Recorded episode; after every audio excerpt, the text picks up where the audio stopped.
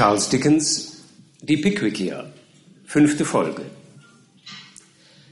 Fast ein Jahr schon befanden sich seine hochwohlgeboren Mr. Samuel Pickwick und seine Freunde Mr. Tubman, Mr. Snodgrass und Mr. Winkle auf Reisen, um durch Beobachtung von Land und Leuten der Fortpflanzung der Wissenschaft zu dienen. Schon zahllose Abenteuer hatten die Pickwickier erlebt und durchstanden. Einen vorläufigen Höhepunkt fanden ihre Erfahrungen indes am 14. Februar des Jahres 1828, als der ehrenwerte Mr. Pickwick in London vor einem geschworenen Gericht jenen schimpflichen Prozess über sich ergehen lassen musste, den ihm der Irrtum seiner Haushälterin, der Witwe Mrs. Bardell, über ein angeblich gemachtes und nicht eingelöstes Heiratsversprechen eingebracht hatte. Doch gestützt auf sein reines Gewissen und das unumstößliche Bewusstsein seines Rechts war Mr. Pickwick nicht bereit, den geforderten Schadenersatz von 750 Pfund zu zahlen. Von diesem Entschluss vermochte ihn auch kein noch so eindringliches Zureden seines Anwalts Mr. Perker abzubringen. Lieber verbringe er seine künftigen Jahre in einem Schuldgefängnis, falls dies die notwendige Konsequenz einer Zwangsvollstreckung des Urteils bedeuten würde. 750 Pfund. Es mag an dieser Stelle nützlich sein zu wissen, um welchen geldwerten Betrag es sich dabei eigentlich handelt. Ein Blick in die Statistik gibt Aufschluss. Der durchschnittliche Wochenlohn eines Londoner Handwerkers betrug um 1850 herum 20 Schilling, also genau ein Pfund. Ein Tischler oder Dachdecker hätte also bei einem Jahreslohn von 52 Pfund 14,5 Jahresgehälter aufbringen müssen, um die geforderte Summe von 750 Pfund bezahlen zu können. Eine weibliche Telegraphistin verdiente in London um 1850 nur acht Schilling pro Woche bei einem regulären Stundentag von zehn bis zwölf Stunden und einer Sechstagewoche, versteht sich, und hätte demgemäß acht Schilling pro Woche macht 21 Pfund im Jahr, 36 Jahresgehälter bereitstellen müssen. Ein Hausdiener oder ein Hausmädchen bei einem Jahreslohn von 10 Pfund entsprechend 75 Jahresgehälter. Dies sind die Dimensionen, wenn wir von der Geldforderung an Mr. Pickwick hören. Charles Dickens wusste übrigens sehr genau, wovon er sprach, wenn er gegen Ende der heutigen Folge die Zustände in einem Londoner Schuldgefängnis beschreibt. Hatte doch sein Vater selbst etliche Jahre dort zubringen müssen und nicht nur er, sondern die ganze restliche Familie Dickens auch. Denn es war damals durchaus üblich, dass Frauen und Kinder gleich mit ins Gefängnis gingen, da sie ansonsten völlig mittellos auf der Straße gesessen hätten. Wir werden davon hören. Aber noch sind wir nicht so weit. Nach seiner Verurteilung durch das Geschworenengericht hatte Mr. Pickwick beschlossen, die Zeit bis zu einer möglichen Exekution des Richterspruchs so angenehm wie möglich zu verbringen und brach schon wenige Tage später gemeinsam mit seinen Freunden und seinem Diener Mr. Weller ins Kurbad Bath auf.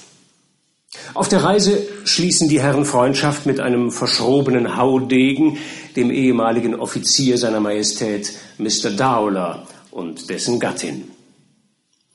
Wir hören das 35. Kapitel des Romans, das unter anderem von einem höchst merkwürdigen Malheur, das Mr. Winkle widerfuhr, erzählt.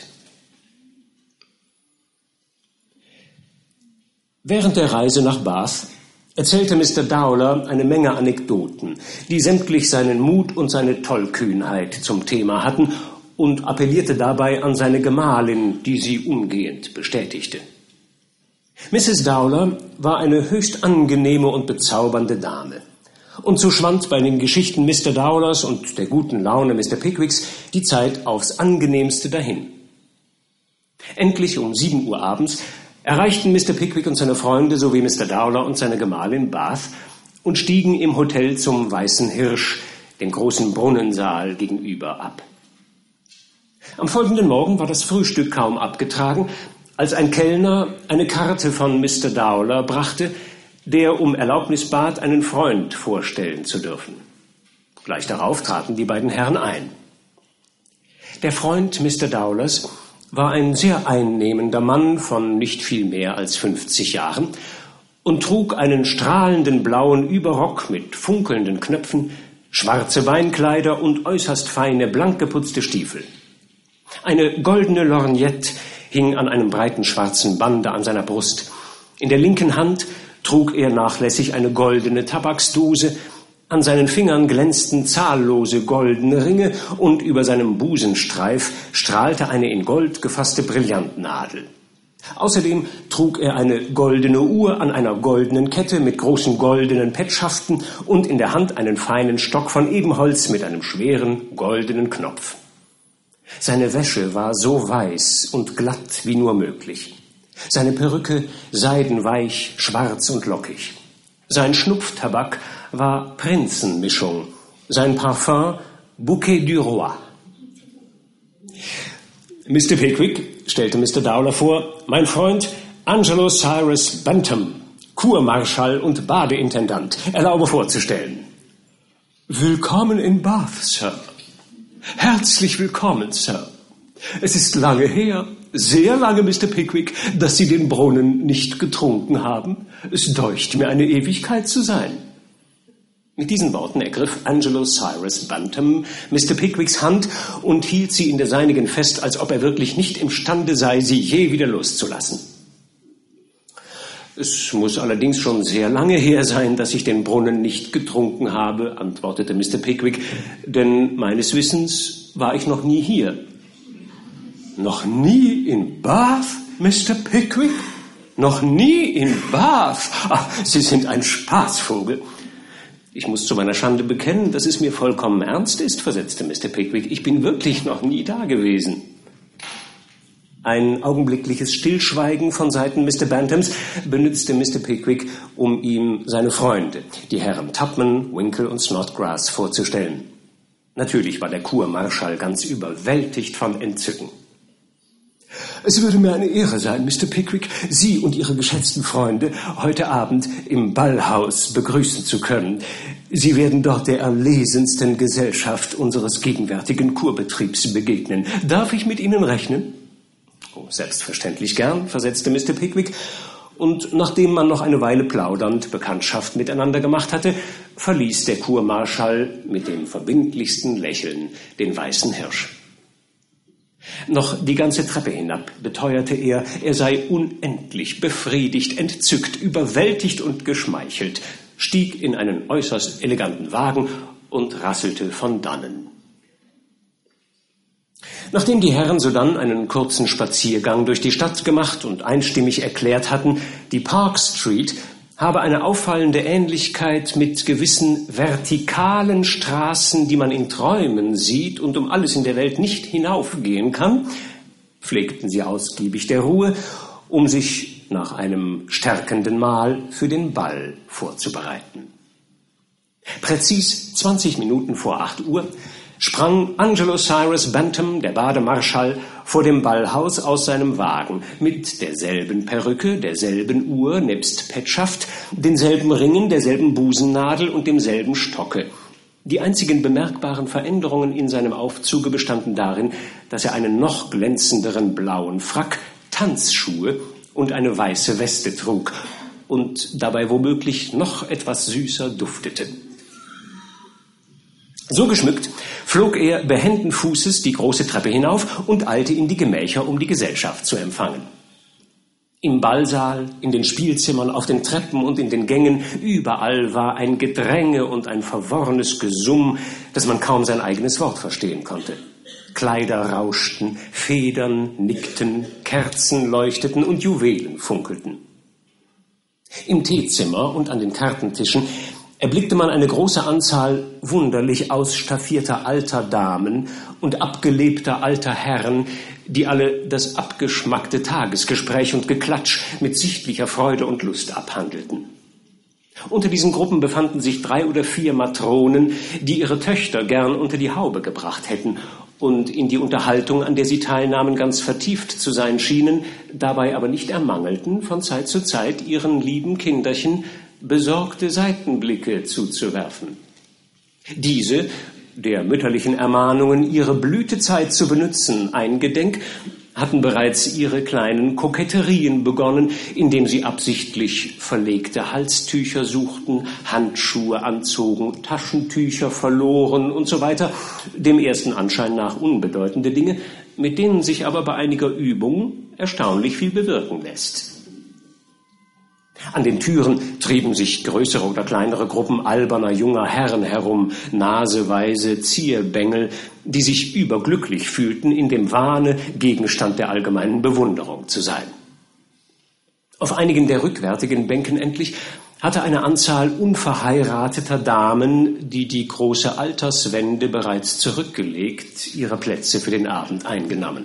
Sie tanzten nicht, weil sich keine Tänzer für sie fanden, spielten auch nicht Karten, um nicht unrettbar ledig zu bleiben, und befanden sich daher in der günstigen Lage, über jedermann schimpfen zu können. Alles war Fröhlichkeit, Glanz und Pracht. Und überall, bald vor dieser Gesellschaft tief sich verbeugend, bald jener vertraulich zuwinkend und alle wohlgefällig anlächelnd, erblickte man die zierlich geschniegelte Person des Bademarschalls Angelo Cyrus Bantam. Äh, kommen Sie in das Teezimmer. Man gießt gerade siedendes Wasser auf. Man nennt es Tee. Trinken Sie, sagte Mr. Dowler mit lauter Stimme zu Mr. Pickwick, der mit Mrs. Dowler am Arm der kleinen Gesellschaft voranging.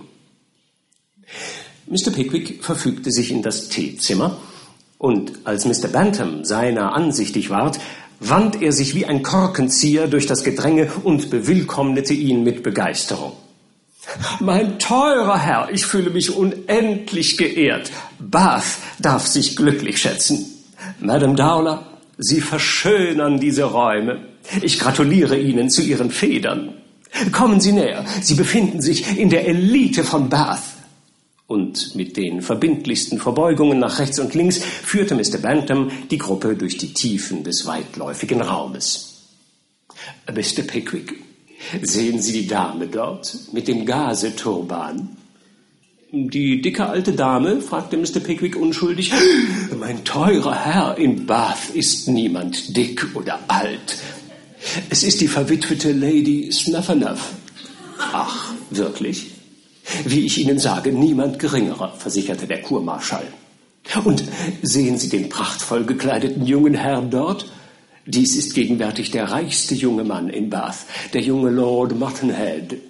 Was Sie nicht sagen. Sie werden ihn sogleich sprechen hören, Mr. Pickwick. Er wird sich mit mir unterhalten. Ah, wie befinden Sie sich, Milord?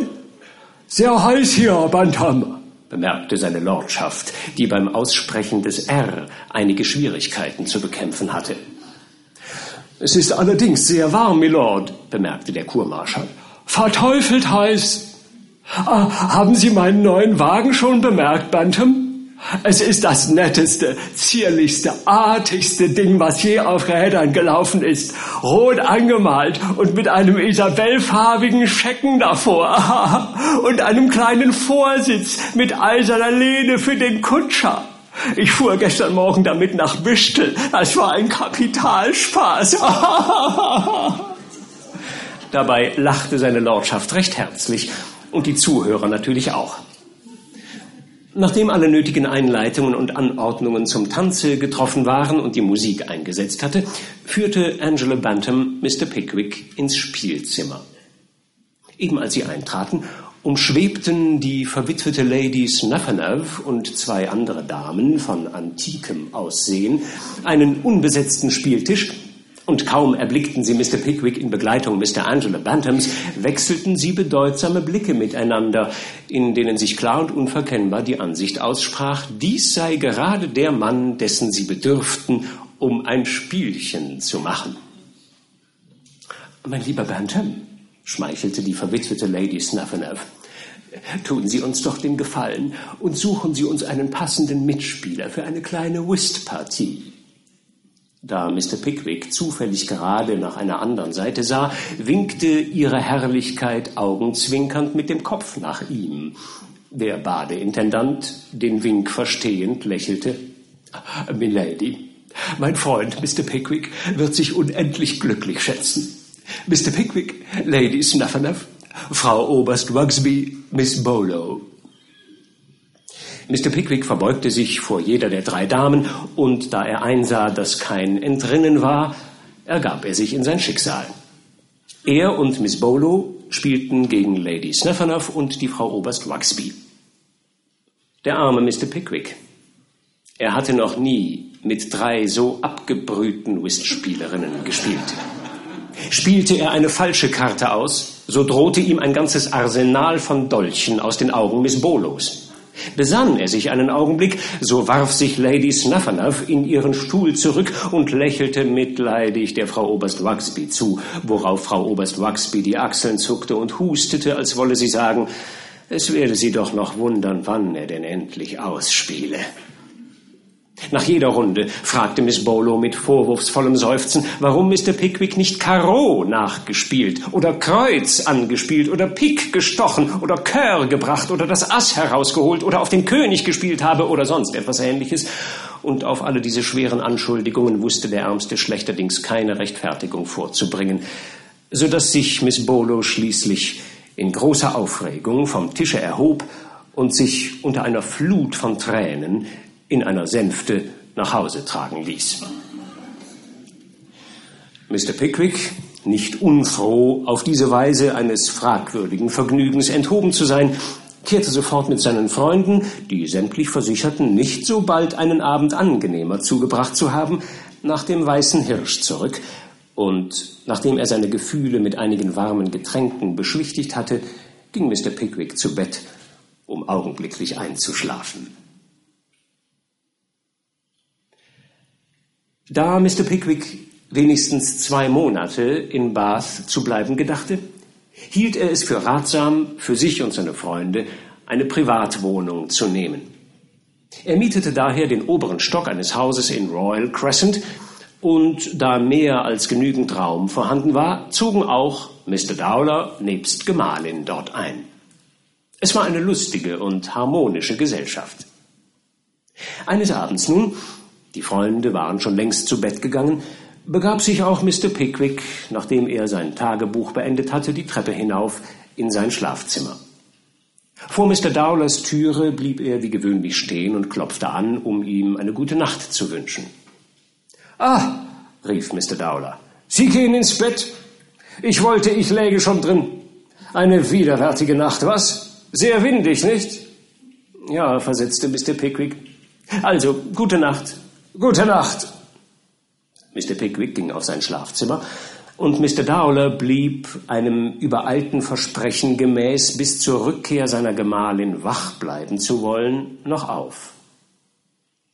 Es gibt nicht leicht etwas Unangenehmeres, als nachts auf jemanden zu warten, besonders wenn dieser jemand in Gesellschaft ist. Man kann sich des Gedankens nicht erwehren, wie schnell den Leuten dort die Zeit vergeht, die sich für einen selbst träge dahinschleppt.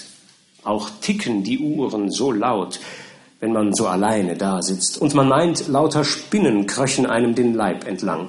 Zuerst juckt es einen am rechten Knie, dann stellt sich derselbe Reiz am linken ein, ändert man seine Stellung, so kriecht es einem in die Arme, dann juckt es einen plötzlich an der Nase, dass man sie am liebsten wegreiben möchte, auch die Augen fangen an zu brennen, kurz. Das lange Aufbleiben wenn seine tanzlustige Ehehälfte nicht im Hause ist und alle übrigen schon zu Bett gegangen sind, ist kein lustiger Zeitvertreib. So dachte auch Mr. Dowler, als er vor dem Kamin saß. Nachdem er zu wiederholten Malen eingenickt und mit der Stirn an das Kamingitter gestoßen war, beschloss er sich, auf das Bett im Hinterzimmer zu legen und da selbst seinen Gedanken nachzuhängen. Oh, von hier werde ich das Klopfen an der Tür wohl auch hören können, sagte er zu sich. Ach ja, natürlich, höre ich doch den Nachtwächter unten auf und abschreiten. Jetzt schon leiser. Eben geht er um die Ecke. Oh. Als Mr. Dowler so weit in seinen Beobachtungen gekommen war, war auch er bereits um die Ecke. Das heißt, in festem Schlaf. Schlag drei Uhr wurde eine Sänfte mit Mrs. Dowler darin vor das Haus gebracht. Die Träger waren ein kurzer, fetter Knirps und ein baumlanger Bursche, die auf dem Weg viel Mühe hatten, ihre Körper und vollends gar die Sänfte lotrecht zu halten, denn auf der Höhe und in der Nähe von Crescent wütete und stürmte der Wind so abscheulich, als wollte er das Straßenpflaster aufreißen. Sie waren daher herzlich froh, ihre Last endlich an Ort und Stelle niedersetzen zu können und fingen an, mit dem Klopfer die Tür zu bearbeiten.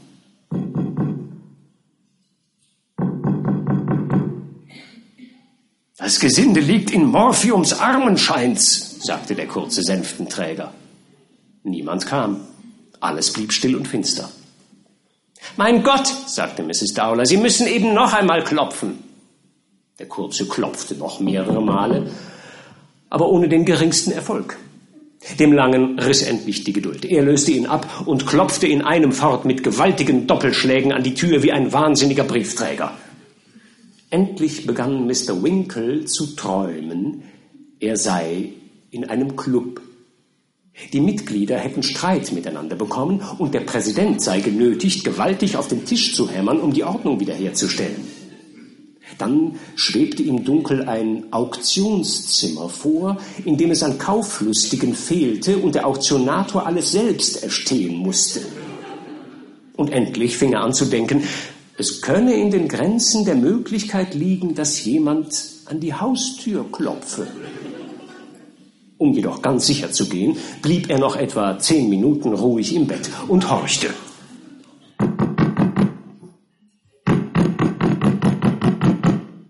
Höchlich verwundert, was das wohl könne zu bedeuten haben, erhob sich Mr. Winkle schlaftrunken aus den Federn, zog Strümpfe und Pantoffeln an, wickelte sich in einen Schlafrock, zündete eine kleine Kerze an und stolperte die Treppe hinab. Ach, endlich kommt jemand, Madame, meldete der kurze Sänftenträger. Wer ist draußen? rief Mr. Winkle und mühte sich ab, den Riegel zurückzuschieben. Nur frag nicht so lang, du Schafskopf, erwiderte der Lange, der glaubte, der Fragende sei ein Bedienter. Los, aufgemacht, vorwärts, du Faultier! Mr. Winkle öffnete die Türe ein wenig und blickte hinaus. Das Erste, was er sah, war der rote Glanz einer Fackel. Oh, mein Gott, das Haus steht in Flammen, war sein erster Gedanke. Er sprang von der Türschwelle zwei, drei Schritte auf die Straße und starrte geblendet vor sich hin, ohne sich darüber klar werden zu können, ob das, was er erblickte, eine Sänfte sei oder eine Feuerspritze. In diesem Augenblick kam ein heftiger Windstoß. Das Licht erlosch und bumm! Die Türe schlug mit lautem Krachen ins Schloss. Nun war Mr. Winkle vollends erwacht. In Pantoffeln, Schlafrock und Nachtmütze stand er mitten in der Nacht im vornehmsten Viertel von Bath auf der Straße. Und als Mr. Winkle durch das Fenster der Sänfte hindurch auch noch das Gesicht einer Dame erblickte, wandte er sich eiligst um, klopfte aus Leibeskräften an das Tor und schrie den Trägern wie wahnsinnig zu, sie sollten mit der Sänfte ihres Weges gehen. Fort, fort, rief er ängstlich, da kommt jemand des Weges, um Gottes Willen, wohin, wohin, versteckt mich, helft mir. Dabei schauerte er vor Kälte und der Wind erhob beständig auf höchst unzarte Weise seinen Schlafrock. Oh, da kommen Leute. Oh nein, es sind Damen darunter. Bedeckt mich doch mit irgendetwas.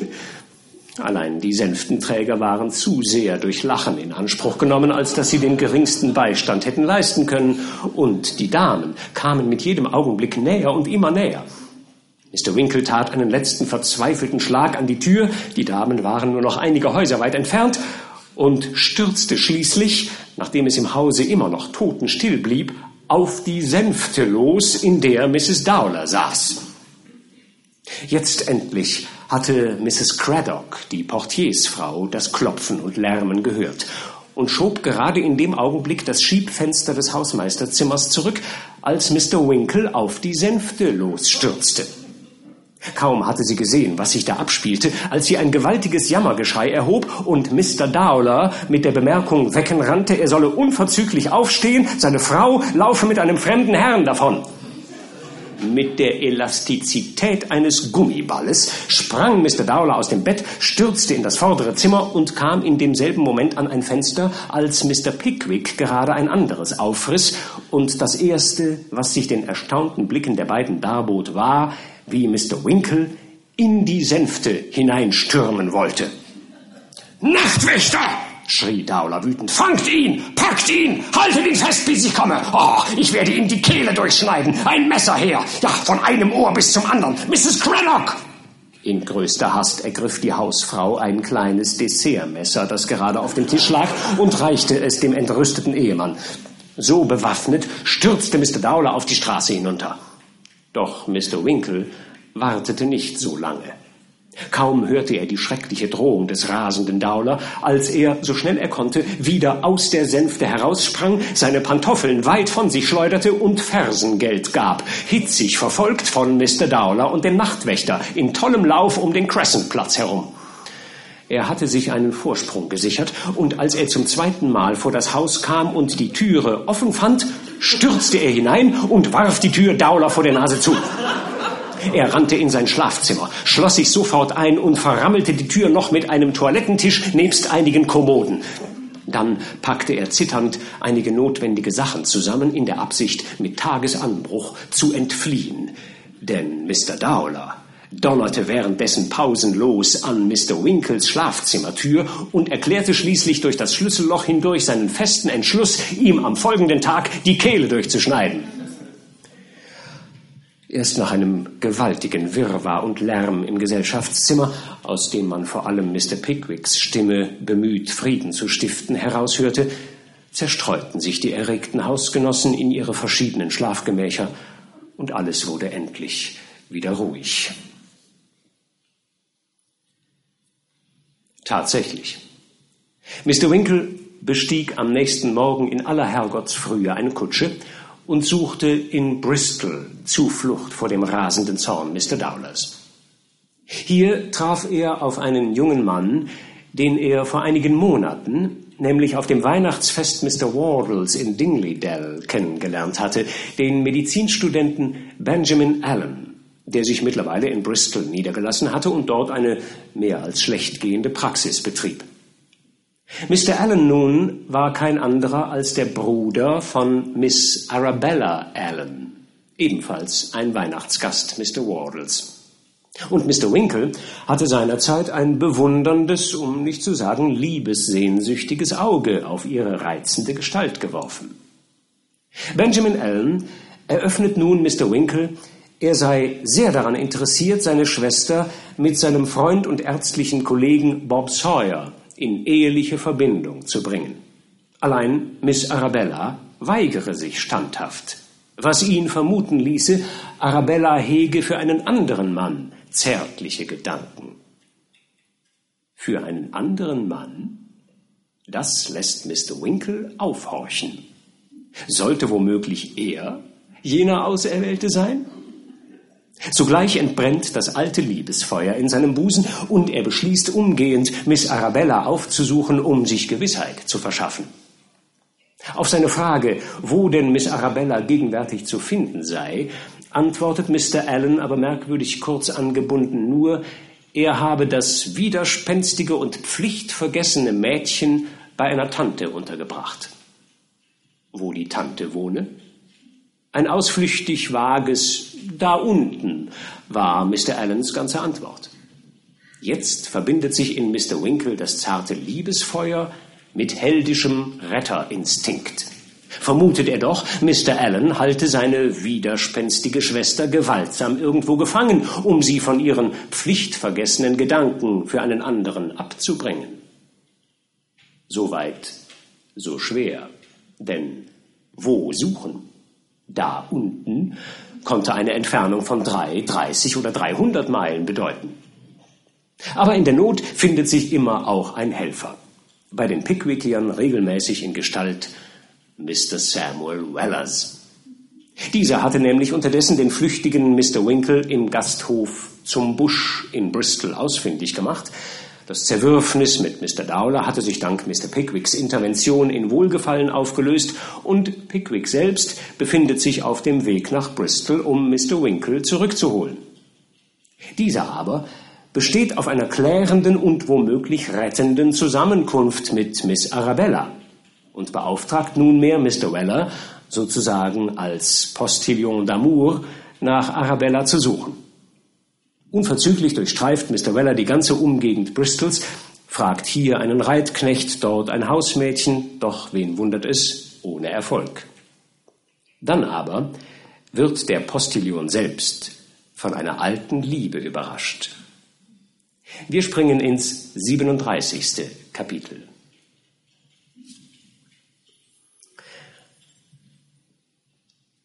Sam blieb auf einem großen Steine sitzen, besann sich, was wohl jetzt am besten zu tun wäre, und wälzte eben in seinem Geiste den Plan herum, fünf Meilen im Umkreise von Bristol an alle Türen anzuklopfen, indem er täglich etwa 150 oder 200 erledigte, um dadurch Miss Arabella ausfindig zu machen, als ihm der Zufall unerwartet etwas in den Weg warf, was er bei jahrelangem Sitzen auf dem Stein nicht hätte herausgrübeln können.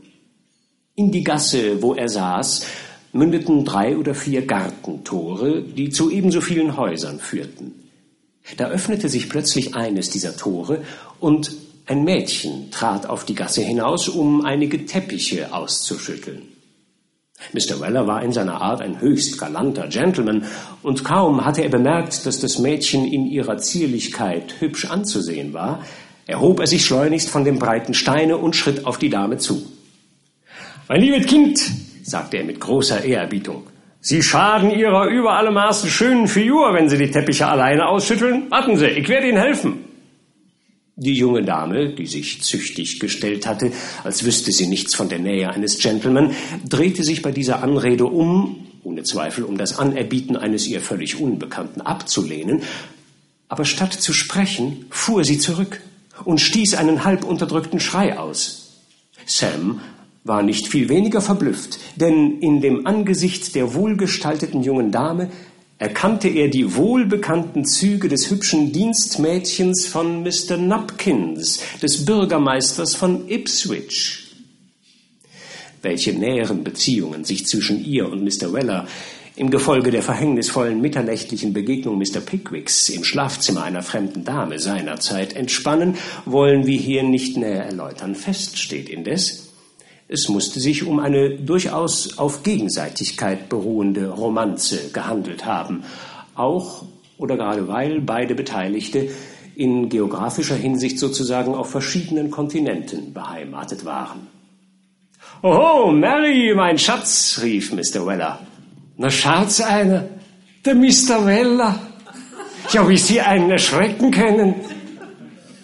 Sam erwiderte nichts, wenigstens nichts mit Worten, denn Mary sagte nach einer kurzen Pause, Lassen's mich doch, Sie schlimmer. Dass ihm sein Hut wenige Augenblicke zuvor vom Kopf gefallen war, ließ darauf schließen, dass Küsse und Umarmungen vorgefallen sein mussten. Aber wie sollen denn Sie hierher kommen? fragte Mary, als das Gespräch, das diese Unterbrechung erlitten, wieder seinen Anfang nahm. Bloß um nach Ihnen zu sehen, mein Schätzchen, erwiderte Mr. Weller, bei dem die Leidenschaft den Sieg über die Wahrheitsliebe davontrug. Aber nee, im Ernst, ich hab da ein Geschäft, wo äußerst brisant ist. Da ist einer von meinen Prinzipalsfreunden, Mr. Winkel. Erinnern Sie sich noch an den? Der ist schauderhaft verliebt. Er trappelt förmlich in seinem Brustkasten und wer weiß wo sonst noch. Jesus, rief Mary interessiert. Ja, wäre alles recht schön, aber was hilft es, wenn ich das junge Frauenzimmer nicht auftreiben kann, sagte Sam und stattete unter mancherlei Abschweifungen über Marys Schönheit und die unaussprechlichen Qualen, die er ausgestanden, seit er sie zum letzten Mal gesehen, einen getreuen Bericht über Mr. Winkles Lager ab. Es ist ja nicht zum Glauben, sagte Mary. Ist es doch nicht. Ich suche hier nach Miss Arabella Ellen und laufe rum wie der ewige Jule. Was für eine Miss? Miss Arabella Ellen. Jesus, rief Mary, nach dem benachbarten Gartentore deutend. Das ist ihr Haus dort. Sie ist schon seit sechs Wochen da. Sapperlot. Also gerade neben Ihnen? Ja, freilich, freilich, seit sechs Wochen wohnt sie dort. Mr. Weller war durch diese Nachricht so überwältigt, dass er es für unumgänglich notwendig hielt, mit beiden Armen seine schöne Auskunfterteilerin zu umschlingen, und erst nach verschiedenen kleinen Liebespassagen hatte er sich wieder gehörig gesammelt, um zur Sache zurückzukommen. Donnerwetter! Also gerade neben Ihrem Haus? Ich hab ne Botschaft an sie auszurichten, mit der ich mir den ganzen Tag abgeschunden hab. Ja, jetzt können's auch nicht ausrichten, erklärte Mary, weil's bloß abends im Garten spazieren geht und jedes Mal bloß für ganz kurze Zeit. Ausgehen tut's gar nicht ohne die alte Dame. Sam sann einige Augenblicke nach und fasste folgenden Operationsplan. Er wollte um die Dämmerung zurückkommen, Mary solle ihn in den Garten ihrer Herrschaft einlassen, dann wolle er, geschützt durch die überhängenden Zweige eines großen Birnbaums, unbemerkt über die Mauer klettern, Miss Arabella seinen Auftrag ausrichten und womöglich auf den folgenden Abend um dieselbe Stunde eine Zusammenkunft zwischen dem Fräulein und Mr. Winkle einleiten. Nachdem er diesen Plan mit großer Eile auseinandergesetzt hatte, half er Mary bei ihrem lang hinausgeschobenen Geschäft des Teppichausschüttelns. Das Teppichausschütteln ist übrigens nicht halb so unschuldig, wie es aussieht. Solange das Schütteln selbst dauert und beide Parteien auf Teppichlänge voneinander getrennt sind, so ist es eine ganz unschuldige Ergötzlichkeit. Wenn aber das Zusammenlegen beginnt, und die Entfernung der Schüttelnden zur Hälfte der früheren Länge, von der Hälfte zu einem Viertel, sodann zu einem Achtel, endlich zu einem Sechzehntel und wenn der Teppich lang genug ist, zu einem Zweiunddreißigstel zusammenschrumpft, wird es höchst gefährlich. Wir vermögen nicht genau zu bestimmen, wie viele Teppiche im vorliegenden Fall zusammengelegt wurden, aber das können wir zu behaupten wagen, dass Sam das hübsche Mädchen so viele Male küsste, als Teppiche da waren. Mr. Weller erlabte sich mit Maß und Ziel in der nächsten Kneipe, bis es dunkel zu werden anfing, und kehrte sodann in die Sackgasse zurück. Nachdem ihn Mary in den Garten gelassen und ihm mehrfache Ermahnungen in Betreff Hals- und Beinbruch erteilt hatte, kletterte er auf den Birnbaum, um Miss Allen zu erwarten. Er musste so lange angstvoll ausharren, dass er schon glaubte, sie werde nicht mehr kommen, als er auf einmal leichte Fußtritte auf dem Kies vernahm und bald darauf Arabella erblickte, wie sie nachdenklich den Garten herabkam. Als sie in die Nähe des Baumes gelangte, begann Sam, um seine Anwesenheit so zart wie möglich zu erkennen zu geben, allerhand diabolische Töne auszustoßen, wie man sie allenfalls bei jemandem natürlich finden könnte, der von frühester Kindheit an fortwährend an Halsentzündung, Morbus Krupp und Keuchhusten gelitten hat. Die junge Dame warf einen hastigen Blick nach der Stelle, von wo die furchtbaren Laute kamen, und ihr anfänglicher Schreck wurde keineswegs dadurch vermindert, dass sie einen Mann zwischen den Zweigen erblickte.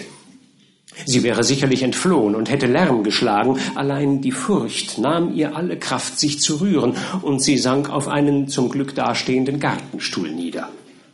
Oh, jetzt wird sie auch noch ohnmächtig, monologisierte Sam in großer Verlegenheit, dass die Frauenzimmer auch immer in Ohnmacht fallen wollen, wo sie es nicht tun sollten. Heda, Fräuleinchen, Miss Arabella, hören Sie denn nicht? Keine Reaktion. Miss Arabella, Winkel!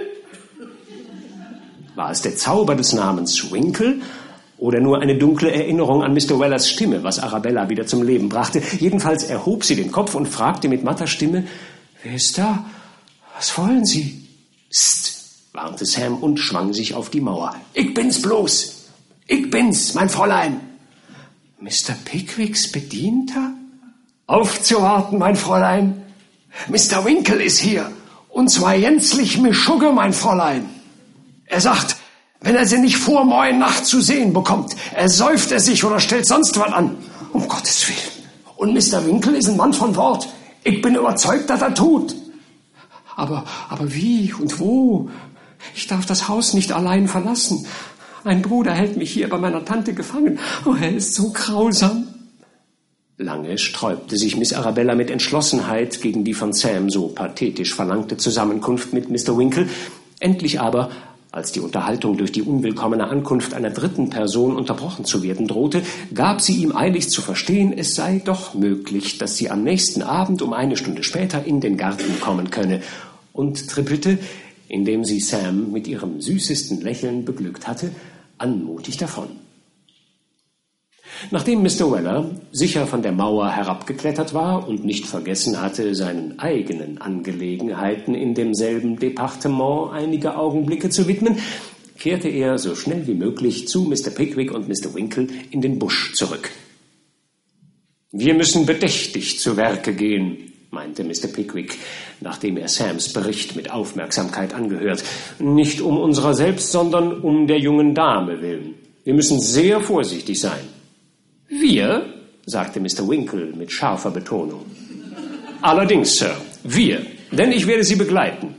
Sam, halte meinen Überrock und Schal in Bereitschaft und bestelle auf morgen Abend einen Wagen, damit wir rechtzeitig an Ort und Stelle sind. Mr. Winkle griff an seinen Hut, um seinen Gehorsam auszudrücken, und entfernte sich, um die nötigen Vorbereitungen zu treffen. Der Wagen fuhr zur bestimmten Stunde vor, und Mr. Weller nahm, nachdem er Mr. Pickwick und Mr. Winkle pflichtgemäß hineingeholfen hatte, seinen Sitz auf dem Bock neben dem Kutscher ein. Verabredetermaßen stiegen sie etwa eine Viertelmeile vor dem Ort des Stelldicheins ab, befahlen dem Kutscher, ihre Rückkehr zu erwarten und machten den übrigen Weg zu Fuß. Zu dieser Höhe war das Unternehmen gediehen, als Mr. Pickwick aus einer seiner Rocktaschen eine Blendlaterne hervorzog, sie anzündete und ihre großen mechanischen Vorzüge im Weitergehen zur nicht geringen Verwunderung der paar Leute, die ihnen begegneten, Mr. Winkle erklärte. Ist ein hübsches Ding, Sir, bemerkte Mr. Weller. Aber wenn man nicht gesehen sein will, glaube ich, es ist besser, wenn das Licht aus ist, als wenn es brennt. Mr. Pickwick schien Sams Bemerkung einzuleuchten, denn er steckte seine Laterne wieder in die Tasche und ging schweigend weiter. Da geht's lang. Lassen Sie mich Ihnen den Weg zeigen. Das ist die Jasse, Sir. Es war bereits ziemlich dunkel und Mr. Pickwick nahm nun doch die Laterne zu Hilfe, die einen sehr hellen Lichtkreis jedoch bloß von einem Fuß im Durchmesser auf den Weg warf. Endlich kamen sie an den großen Stein. Sam empfahl seinem Gebieter und Mr. Winkle sich zu setzen, indes er sich vergewissern wolle, ob Mary noch warte. Nach einer Abwesenheit von fünf oder zehn Minuten kam er mit der Nachricht zurück, das Tor sei offen und alles ruhig. Mr. Pickwick und Mr. Winkle schlichen ihm verstohlen nach und befanden sich bald im Garten bei Miss Mary. Ist Miss Ellen schon da? fragte Mr. Winkle sehr aufgeregt. Ich weiß nicht, erwiderte das hübsche Dienstmädchen. Es best möchte sein, Mr. Weller hilft Ihnen, Mr. Winkle, auf den Baum auf und Mr. Pickwick möchte Obacht geben, ob niemand nicht kommt. Jesus, was ist denn das?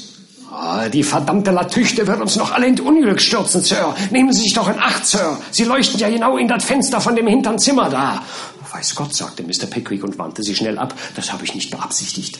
Jetzt ist es im nächsten Haus. Jetzt im Stall. Herrgott, machen Sie doch die Klappe zu. Das ist wirklich die sonderbarste Laterne, die ich je in meinem Leben gesehen habe. Ein so starker Reflektor ist mir noch nicht vorgekommen. Erst nach mehreren vergeblichen Versuchen brachte Mr. Pickwick den Schieber endlich zu. Hey, ruhig! Da kommt die junge Dame. Also los, Mr. Winkle, rauf mit Ihnen auf die Mauer. Halt, halt, sagte Mr. Pickwick, ich muss zuerst mit ihr sprechen. Hilf mir hinauf, Sam.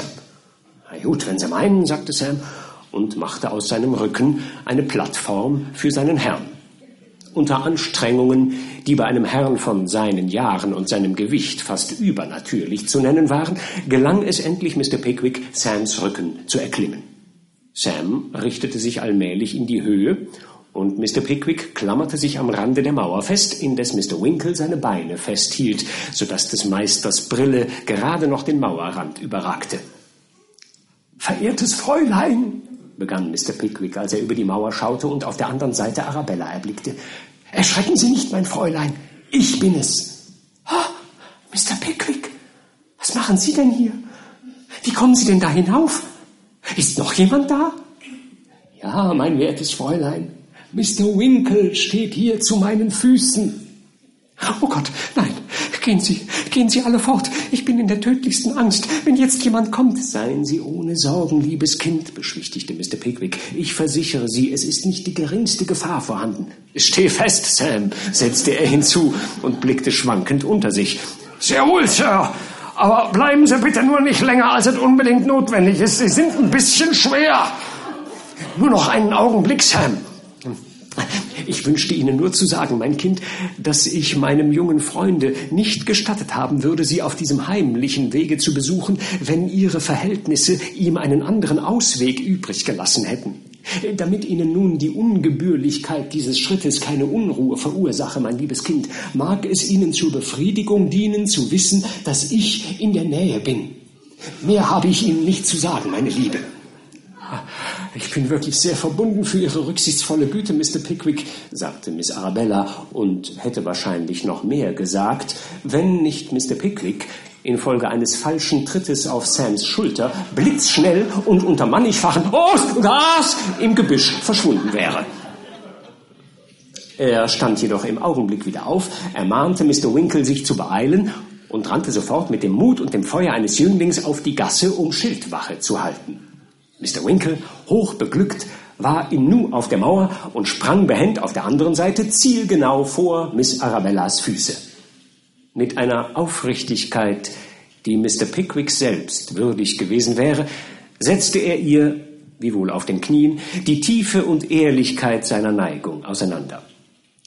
Was genau in den folgenden Minuten hinter der Mauer gesprochen wurde und was sich sonst noch abspielte, entzieht sich naturgemäß unserer Kenntnis. Während dies im Freien vor sich ging, saß indes ein ältlicher Herr von großem wissenschaftlichem Rufe zwei oder drei Häuser vom Garten in seinem Studierzimmer und schrieb eine naturwissenschaftliche Abhandlung. Während seiner geistigen Geburtswehen blickte der gelehrte Herr bald auf den Teppich, bald zur Decke empor, bald an die Wand und wenn ihm weder Teppich noch Decke noch Wand den erforderlichen Grad von Begeisterung zu liefern vermochten, so sah er zum Fenster hinaus.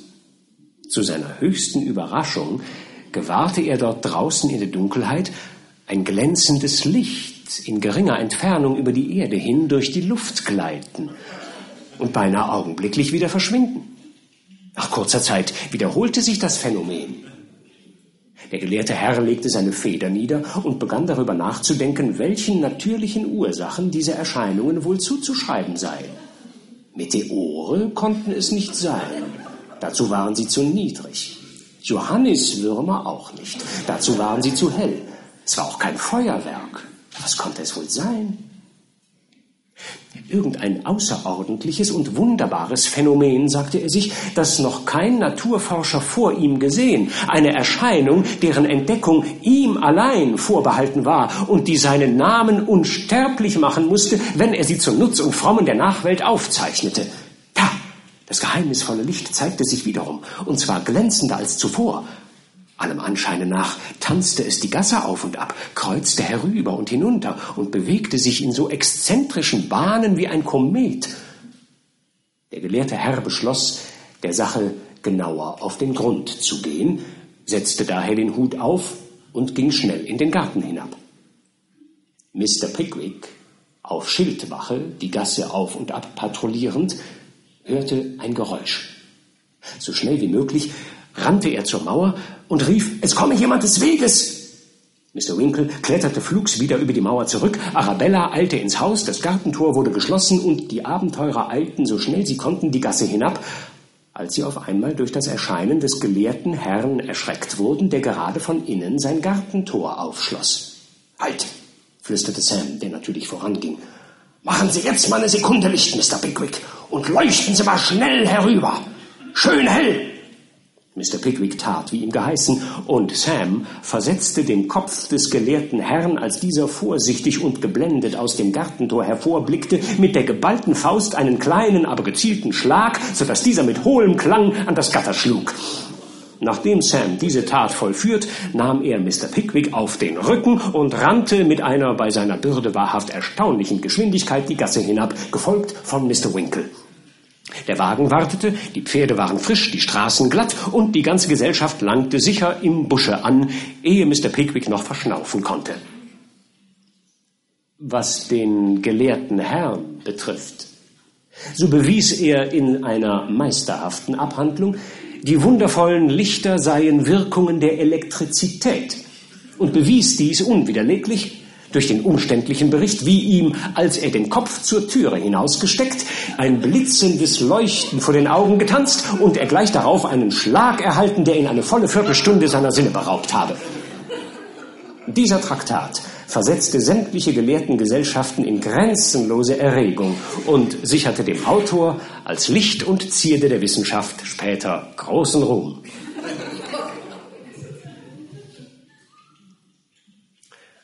Das 38. Kapitel führt Mr. Pickwick in eine neue und interessante Phase im großen Drama des Lebens.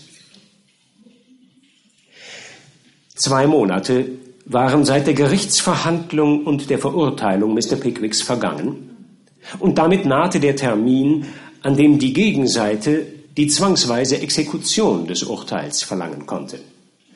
Mr. Pickwick kehrte nach London zurück, bezog sein altes Quartier im Georg und Geier und sprach umgehend bei Mr. Perker, seinem Anwalt, vor.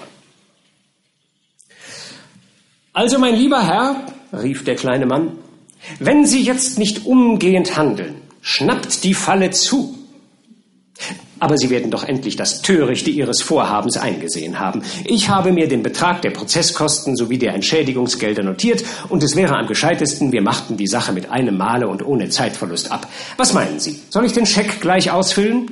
Perker, erwiderte Mr. Pickwick voller Ernst, ich muss Sie bitten, mich nichts mehr davon hören zu lassen. Und wenn es denn sein muss, so will ich heute Nacht noch ins Gefängnis geführt werden. Mr. Pickwick, in die White Cross Street können Sie unmöglich. Da sind 60 Betten in einer Abteilung und die Riegel 16 Stunden täglich vorgeschoben. Also gut, dann in ein anderes Gefängnis. Sie können meinetwegen in die Fleet gehen, mein lieber Herr, wenn Sie überhaupt entschlossen sind. Also gut, unterbrach Mr. Pickwick, dann eben in die Fleet, gleich morgen nach dem Frühstück. So warten Sie doch noch ein wenig, mein werter Herr. Es hat doch keine so schreckliche Eile. Wir müssen übrigens erst ein Habeas Corpus erwirken und bis vier Uhr nachmittags warten. Früher ist kein Richter anzutreffen. Auch recht, sagte Mr. Pickwick mit unerschütterlichem Gleichmut. Dann können wir morgen um zwei Uhr noch ein Beefsteak nehmen. Bestelle es, Sam, damit es pünktlich kommt.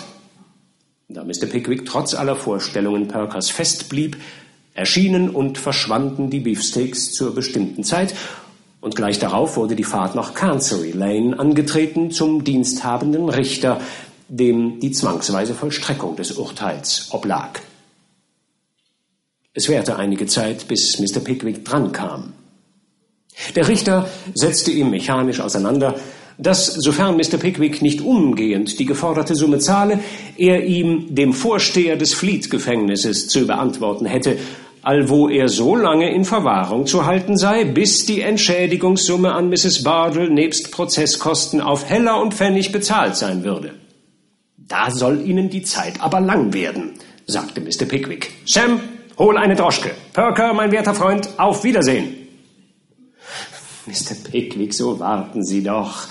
Ach, wenn es denn sein muss, so werde ich mit Ihnen gehen, um mich von Ihrer glücklichen Ankunft zu überzeugen. Ich danke Ihnen vielmals aber ich möchte mich nur von Sam begleiten lassen. Sobald ich mich häuslich in Fleet eingerichtet habe, werde ich Ihnen schreiben und bitte dann um Ihren Besuch. Inzwischen leben Sie wohl. Sam setzte sich auf den Bock und sie fuhren ab. Ein außerordentlicher Mann das, sagte Perker und blieb stehen, um seine Handschuhe anzuziehen. Inzwischen rumpelte die Droschke in die Fleet Street und der Gerichtsdiener führte Mr. Pickwick und Sam ins Gefängnis.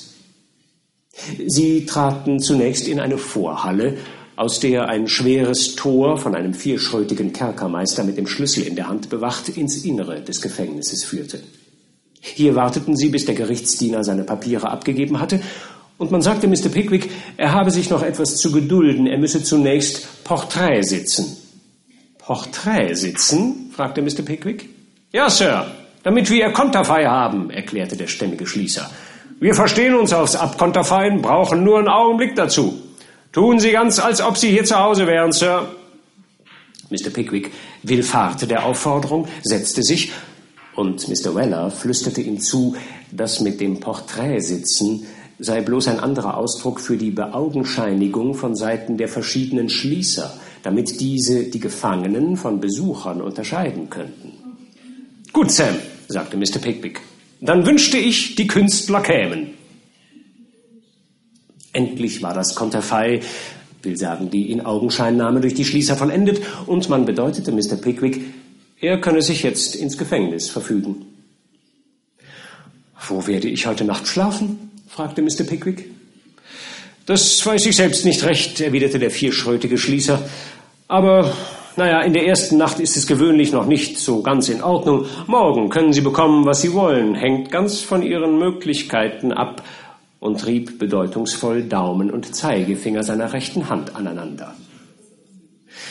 Nach einigem Hin und Her erwies es sich indessen, dass einer der Schließer schon heute ein Bett zu vermieten habe. Wenn Sie mit mir kommen wollen, sagte der Mann, hier ist es zwar nicht besonders groß, aber schlafen tut sich's herrlich drin. Hierher, mein Herr, bitteschön. Sie gingen durch das Tor, der Schlüssel wurde hinter ihnen umgedreht und Mr. Pickwick befand sich zum ersten Mal in seinem Leben innerhalb eines Schuldgefängnisses. 39. Kapitel Wie es Mr. Pickwick in der Fleet erging und was für Schuldgefangene er da selbst antraf. Der Gentleman, der Mr. Pickwick ins Innere des Gefängnisses begleitete, wandte sich nach rechts und führte den Gelehrten in einen langen, schmutzigen, niedrigen Gang, der bloß durch ein einziges kleines Fenster ein höchst spärliches Licht erhielt. Dies, sagte der Gentleman, dies ist der Weg zur Halle. So, erwiderte Mr. Pickwick, eine dunkle Treppe hinabblickend, die zu einer Reihe dumpfer unterirdischer Steingewölbe zu führen schien. Und äh, dies da sind wohl die kleinen Keller, wo die Gefangenen ihre geringen Kohlenvorräte aufbewahren. Kohlen? meinte der Gentleman. Nein, es wohnen mehrere Leute ganz hübsch da unten. Aber Sir, es wird Ihnen doch nicht ernst damit sein, dass menschliche Wesen in diesen dunklen Löchern hausen. Na, warum denn nicht? Da unten leben also wirklich Menschen? Ja, sie leben da unten. Und recht oft sterben sie auch dort. Aber was liegt denn dran? Es ist ein guter Platz zum Leben. Mr. Pickwick staunte. Hier entlang, bitteschön, drängte der Schließer, und Mr. Pickwick hielt es für ratsam, das Gespräch vorerst nicht weiter zu verfolgen. Es wurde dunkel, das heißt, an diesem niemals hellen Platze wurden aus Artigkeit gegen den Abend, der sich außerhalb eingestellt hatte, einige Gaslichter angezündet. Da es ziemlich heiß war, so hatten die Bewohner einiger Stuben ihre Türen mehr oder weniger weit aufgemacht, und Mr. Pickwick schaute im Vorübergehen mit großer Neugierde und vielem Interesse hinein. Im ersten saßen vier oder fünf Burschen, durch eine Wolke von Tabaksrauch beinahe unsichtbar, in lärmender Unterhaltung bei halbleeren Bierkannen und spielten mit schmierigen Karten alle vier. Im nächsten Zimmer erblickte er einen einsamen Bewohner, der beim Schein eines schwachen Talglichts einen Packen beschmutzter, beinahe zerfallener Papiere studierte und wohl zum hundertsten Mal ein langes Verzeichnis seiner Beschwerden an einen bedeutenden Mann niederschrieb, dessen Augen es niemals lesen, dessen Herz nie dadurch gerührt werden sollte. In einem dritten wohnte ein Mann mit seinem Weibe und einem ganzen Haufen Kinder und bereitete für die Jüngsten ein ärmliches Nachtlager auf der nackten Erde oder auf ein paar Stühlen. Auf den Gängen selbst aber und besonders auf den Treppen standen eine Masse Leute herum, einige, weil ihnen ihre Zimmer zu leer und zu einsam, andere, weil sie ihnen zu voll und zu heiß waren, es waren Leute von allen Klassen da, vom Arbeiter im blauen Kittel bis zum ruinierten Verschwender im feinen Schlafrock mit zerrissenen Ellenbogen. Aber alle hatten dieselbe Art, sich zu benehmen, eine gewisse leichtfertige Galgenvogel-Sorglosigkeit, ein großtuerisch vagabundisches Wesen, das sich mit Worten schlechterdings nicht beschreiben lässt, wovon aber jeder, der Lust hat, sogleich Einsicht nehmen kann, wenn er einen Fuß in das nächstbeste Schuldgefängnis setzt und die Gruppen, die er erblickt, mit genügendem Interesse betrachtet. In tiefes Nachsinnen versunken ging Mr. Pickwick weiter den Gang entlang, als er von dem Schließer zurückgerufen wurde. Halt, Mr. Pickwick, hier entlang, bitteschön, das ist der Weg zur armen Seite. Da wollen wir Sie doch lieber nicht unterbringen, oder? Zur armen Seite? Mit Verlaub, Sir, ich habe zwar nicht die Absicht, dort zu nächtigen, aber ich befinde mich zum ersten Mal in einem Schuldgefängnis und möchte die Örtlichkeit gern sozusagen aus wissenschaftlichem Interesse in Augenschein nehmen. Na bitteschön, gehen Sie nur rein. Lang Sie dort eh nicht ausschalten. Ich werde hier auf Sie warten. Die Armenseite in einem Schuldgefängnis ist, wie schon der Name besagt, der Wohnort für die armseligste und dürftigste Klasse von Schuldnern. Ein Gefangener dort bezahlt weder Wohnung noch Kost und bekommt ein schmales Essen, das aus einigen kleinen Legaten bestritten wird. Mr. Pickwick stieg eine enge Treppe hinan und war im Nu wie benommen von dem fäulnisartigen und beißenden Geruch, der ihm in der Stube, in die er jetzt trat, entgegenschlug. Nur langsam gewöhnten sich seine Augen an die Dunkelheit, die hier noch tiefer, dumpfer und düsterer war als sonst im Gefängnis. Was Mr. Pickwick als erstes unterscheiden konnte, war ein alter Mann auf einem kleinen Holzbock. Er hatte seine Augen auf den Boden geheftet, und in seinem Gesicht lag ein Ausdruck der tiefsten, hoffnungslosesten Verzweiflung. Ein junges Mädchen, seine kleine Enkelin vielleicht, bemühte sich mit tausend kindlichen Kunstgriffen seine Aufmerksamkeit zu erregen, allein er sah und hörte sie nicht. Die Stimme, die einst Musik für sein Ohr gewesen sein musste, ließ ihn jetzt ungerührt. Seine Glieder schlotterten krankhaft und sein Geist war wie gelähmt. Neben diesem Trauerbild standen zwei oder drei Männer und schwatzten laut miteinander.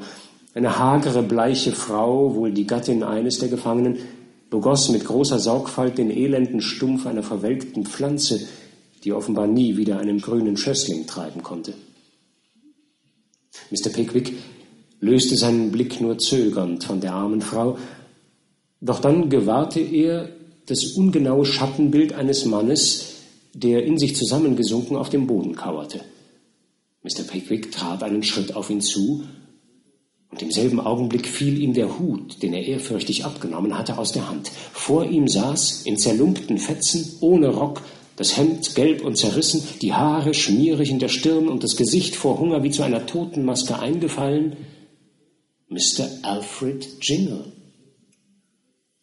Mr. Jingle, flüsterte Mr. Pickwick und beugte sich zu der jammervollen Gestalt hinab.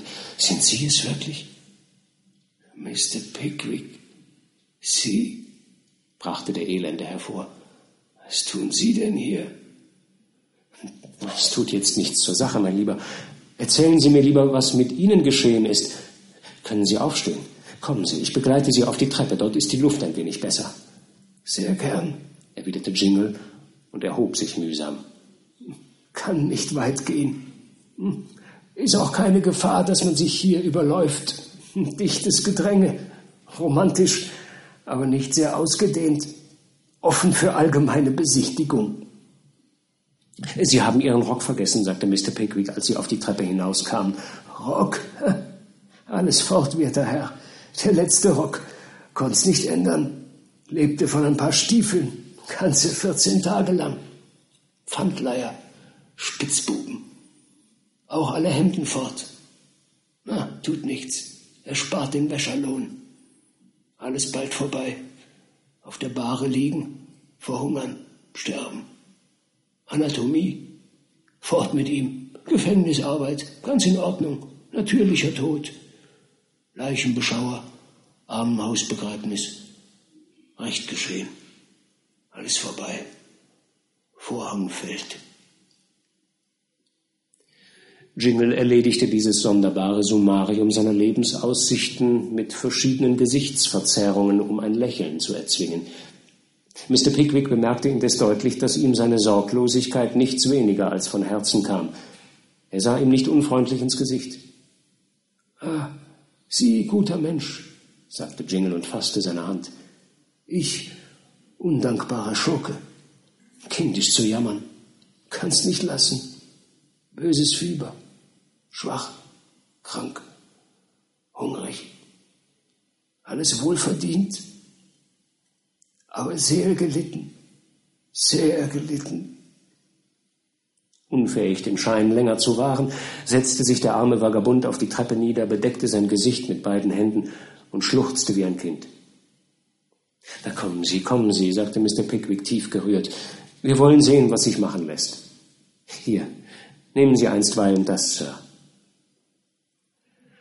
Unter früheren Umständen hätte bei diesen Worten Mr. Pickwicks Nehmen Sie das hier man an einen Hieb oder wenigstens an einen derben, tüchtigen Puff denken sollen.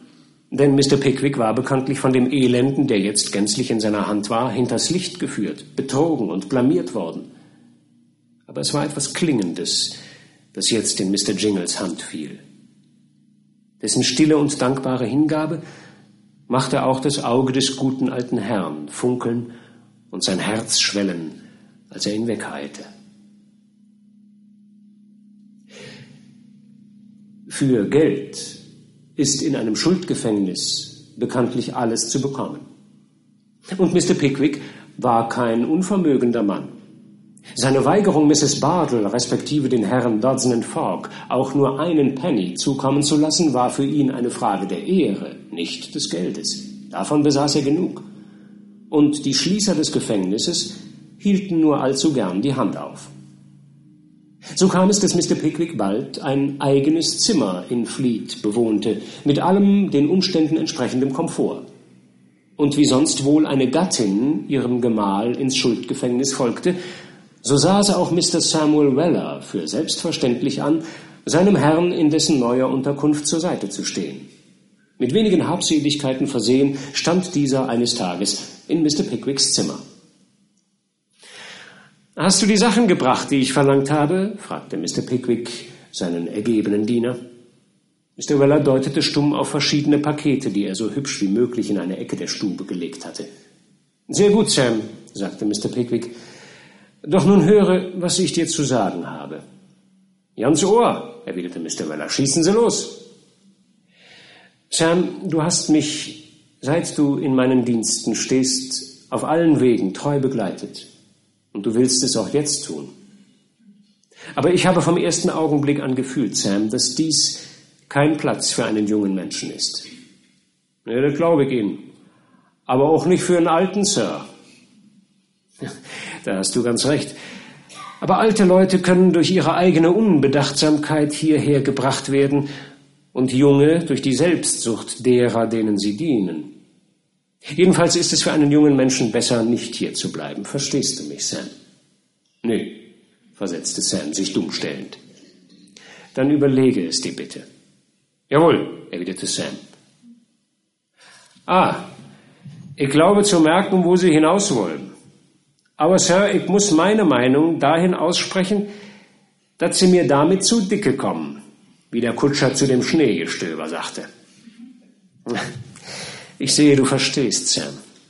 Aber abgesehen von meinem Wunsche, dich in den nächsten Jahren nicht an einem Ort wie diesem müßig herumlungern zu sehen, fühle ich auch, dass es eine ungeheure Abgeschmacktheit wäre, wenn ein Schuldner im Fleet-Gefängnis einen eigenen Diener halten wollte. Sam, wir müssen uns für eine Zeit lang trennen. Für eine Zeit lang meinen Sie, versetzte Mr. Weller etwas sarkastisch. Ja, für die Dauer meines hiesigen Aufenthaltes. Deinen Lohn zahle ich dir natürlich fort. Einer von meinen drei Freunden wird dich gern aufnehmen und wäre es auch nur aus Achtung gegen mich. Und wenn ich je diesen Ort wieder verlasse, so hast du mein Wort, dass du augenblicklich wieder in meine Dienste treten kannst. Jetzt hören Sie mal gut zu, Sir. Ich will Ihnen mal meine Ansicht von der Sache sagen. Et geht nicht. Und deshalb lassen Sie mich gefälligst nicht mehr davon hören. Sam, es ist mein fester, unabänderlicher Wille. So, ist das bei Ihnen so der Fall? Na gut, dann jetet mir gerade so. Und mit diesen Worten stülpte sich Mr. Weller mit großer Entschiedenheit seinen Hut auf den Kopf und verließ das Zimmer. Sam, rief Mr. Pickwick nach, Sam, komm noch einmal her.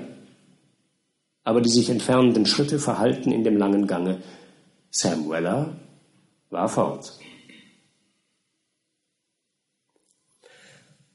ob sich die beiden je wiedersehen und ob Mr. Pickwick tatsächlich für die nächsten Jahre in den dunklen Tiefen der Fleet Street verschwinden wird und wie die Geschichte überhaupt ausgeht, das erfahren wir in der nächsten und letzten Folge. Vielen Dank.